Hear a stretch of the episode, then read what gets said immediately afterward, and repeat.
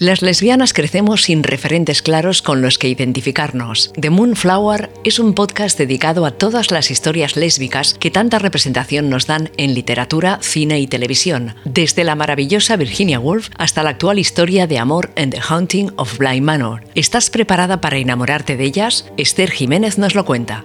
Buenos días, buenas tardes, buenas noches. ¿Cómo estáis? Seguro que de maravilla. Yo estoy emocionadísima porque, ¿a que no sabéis qué?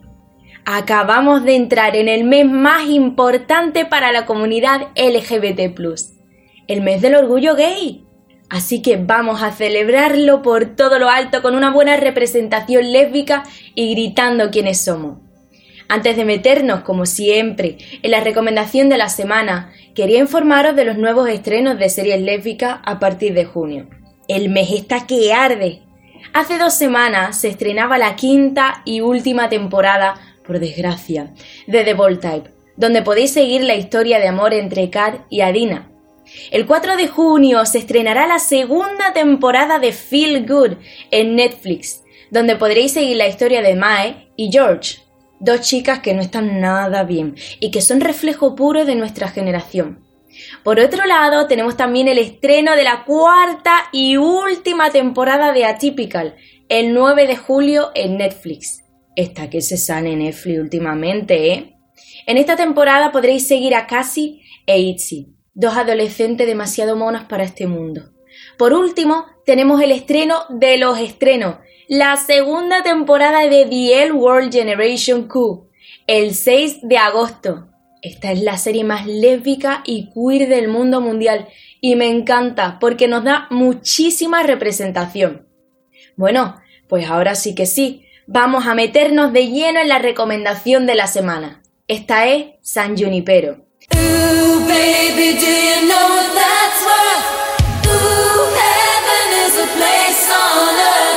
San Junipero es el título del capítulo 4 de la temporada 3 de la famosa serie Black Mirror. Como ya sabréis, esta serie no tiene línea cronológica, así que en cada episodio tenemos una historia diferente. Pues os digo una cosa, no es porque el episodio narre una historia de amor entre dos chicas, por lo que me parece mi favorito, sino porque también usa un lenguaje precioso dentro del código de la serie. Bueno, Empecemos por lo técnico. Este episodio está dirigido por Owen Harris y la banda sonora está compuesta por Clint Mansell. Os dejo enlace a la playlist en Spotify porque tiene unos temas maravillosos. En cuanto a nuestras protagonistas, tenemos a Guhu Mava Rob dándole vida a Kelly y a Mackenzie Davis dándole vida a Yorkie.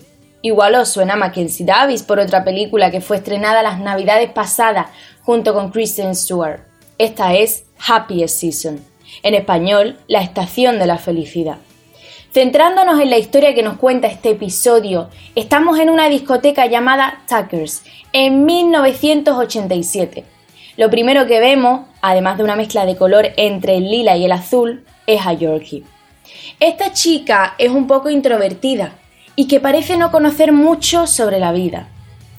En esta discoteca conoce a Kelly, una chica tremendamente extrovertida y por tanto parece ser lo opuesto a Yorkie.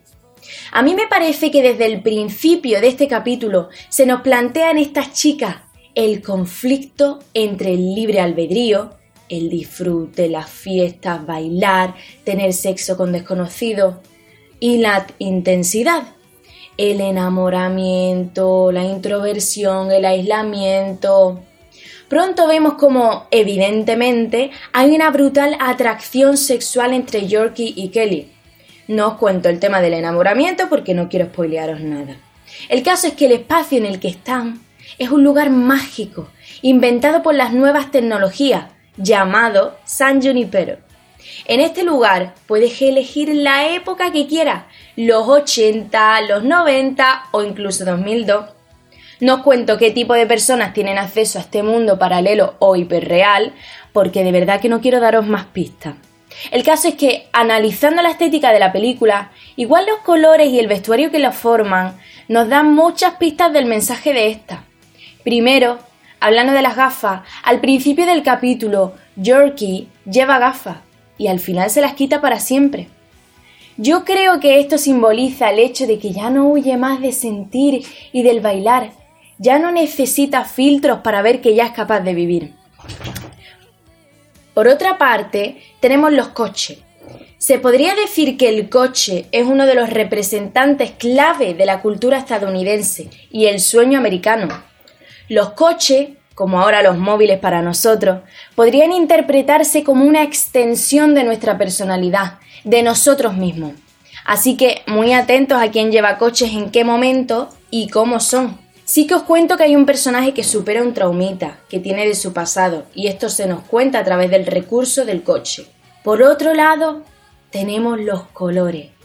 Al principio de la historia vemos a Yorkie vestida con colores azules, que por cierto quedan muy bien con los ojos de la actriz, y a Kelly con colores lilas o rosa. Si pensamos en la interpretación típica de estos colores, sabemos que el azul es considerado un color frío, mientras que el rosa es cálido. Sin embargo, aunque sean opuestos, juntos crean una armonía, como Yorkie y Kelly. Y aquí es donde entra mi teoría, ya que al final del episodio vemos como Yorkie lleva una camiseta lila o rosa entera, el cual era el color de Kelly, y Kelly va vestida con una falda azul, que era el color de Yorkie.